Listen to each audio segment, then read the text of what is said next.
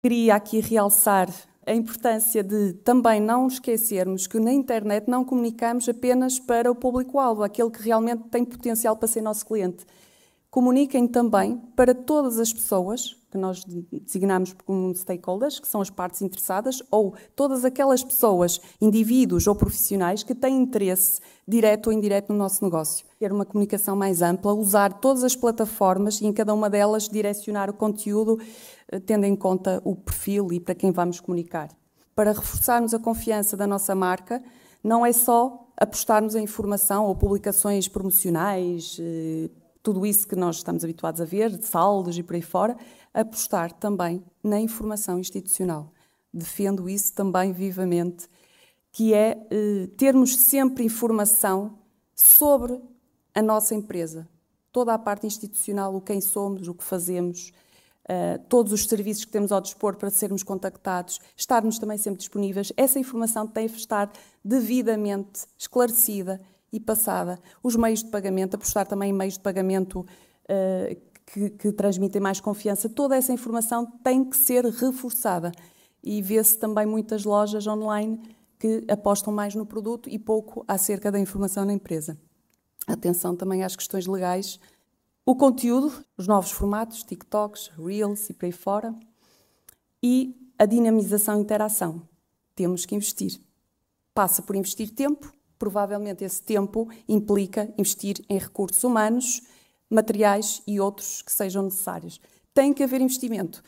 Provavelmente e certamente em anúncios também. Se vocês querem ter uma presença ativa, diferenciadora, querem chegar a um público-alvo mais abrangente, que será o tal potencial consumidor, provavelmente não chega a vocês trabalharem a comunicação de forma orgânica, sem investimento, terão que apostar em anúncios pagos.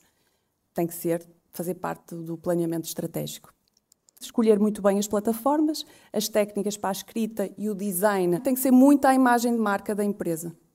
Se você já tem um logótipo, já tem todo, toda uma, uma marca preparada, tudo o que vocês criarem, visualmente e, a, e em termos de, de escrita também, deve estar em sintonia com o que vocês criaram. Defendemos muito a criação de um manual de comunicação e de normas gráficas para que todas as pessoas que tenham um papel ativo na criação de designs para publicações ou artigos de blog, site ou o que for, tenha tudo à imagem de marca, tudo de acordo com aquilo que está referido no tal manual de normas. Plano editorial, deve haver aqui um planeamento de tudo o que vamos falar e tudo o que vamos comunicar. E pronto, e por fim, apostem em conteúdo de qualidade, conteúdo que seja uh, relevante, seja realmente diferenciador, mas também um conteúdo que não passe de moda. Não estamos a falar na parte das promoções de produto, estamos a falar em informação que às vezes sentimos necessidade de partilhar para termos mais visibilidade na internet, por isso é que se fala tanto em conteúdo.